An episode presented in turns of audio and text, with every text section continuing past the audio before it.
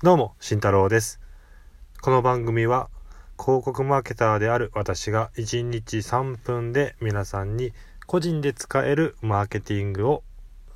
伝えていきます。はい、おはようございます。えー今日は日曜日ですね。はい、えー明日からまあ仕事の方も多いと思いますが、えー今日も、えコツコツと、マーケティングを学んでいきましょう。え今日はですね、ツイッターの運用に関してです。運用というか投稿に関してですね、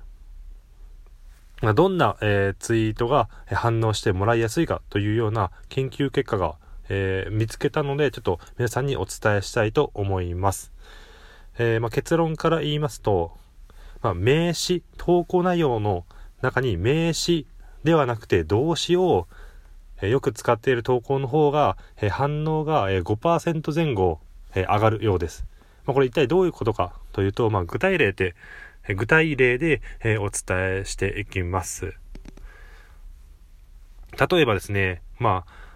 えおすすめ、今日、いや、おすすめ休日の手抜き料理紹介っ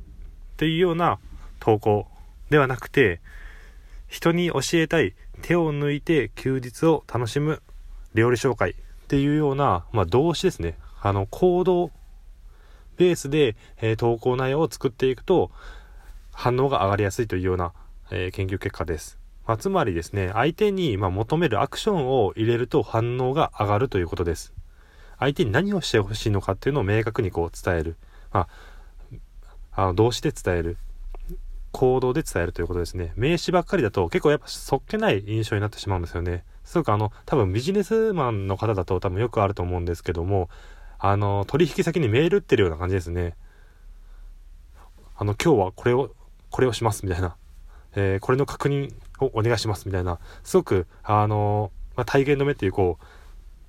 あの、ピリッとなって、あの、かっこよくはあるんですけども、あの、一般でこう、喋り言葉のように、あの、見る分に関してはやっぱちょっと、うん、見にくいかなとは思いますよね。まあ、ツイッターは結構、もう、フランクな場ではあると思うので、相手、相手にこう、どんなことをしてほしいのかっていうのを、まあ、しっかり伝える。で、この情報をすることによって、あなたはこうなりますよ、みたいな。そんな風に伝えると反応が上がる、上がるのかなという風に思います。はい。じゃあ、えー皆さん、えー休日も今日一日だけです、えーしっかりと休んで明日に備えましょう。それでは今日はこれまでです。じゃあね。